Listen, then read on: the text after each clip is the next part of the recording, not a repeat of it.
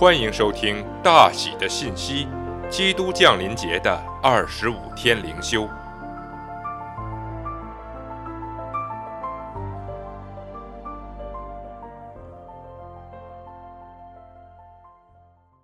第十六天，神最成功的挫折。所以，神将他升为至高，又赐给他那超乎万名之上的名。叫一切在天上的、地上的和地底下的，因耶稣的名，无不屈膝，无不口称耶稣基督为主，使荣耀归于父神。腓立比书二章九至十一节。圣诞节标志着神最成功的挫折的开始，他总是喜悦透过表面上的挫败来显明他的大能。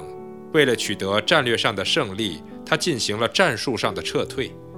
在旧约中，雅各的十二个儿子之一约瑟，在梦中得到荣耀与能力的应许，但是为了获得这个胜利，他不得不先在埃及成为一个奴隶。这似乎还不够。当他的境况因他的正直而有所改善时，他成了比奴隶还糟糕的囚犯。不过，这一切都是神计划好的，是为了他和他的家得益处。并最终为了整个世界的益处而计划的，因为他在监狱中遇到法老的酒政，这酒政最终把他带到法老面前，法老让他当上宰相，治理埃及全地。最终，他曾做过的梦成真了，他的兄弟们在他面前鞠躬，他把他们从饥荒中拯救出来。这是多么不可思议的一条通往荣耀之路啊！然而。这是神的道路，即使是对他的儿子耶稣倒空了自己，并取了奴仆的形象，甚至比奴仆更糟糕，成为一个囚犯，并被处决了。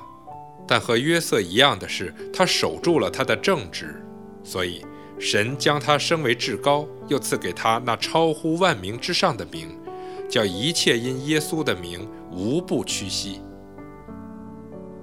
这也是神给我们的道路。神应许我们得荣耀，如果我们愿意和他一同受苦。向上的路是先向下的，前进的路是先后退的。成功的路是透过神所命定的挫折，虽然他们看起来、感觉起来总像是失败。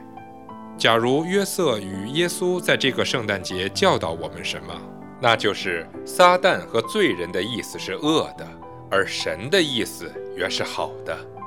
创世纪五十章二十节，圣徒应当鼓勇振奋，不怕天空多云，云中深藏慈爱怜悯，化为恩雨降临。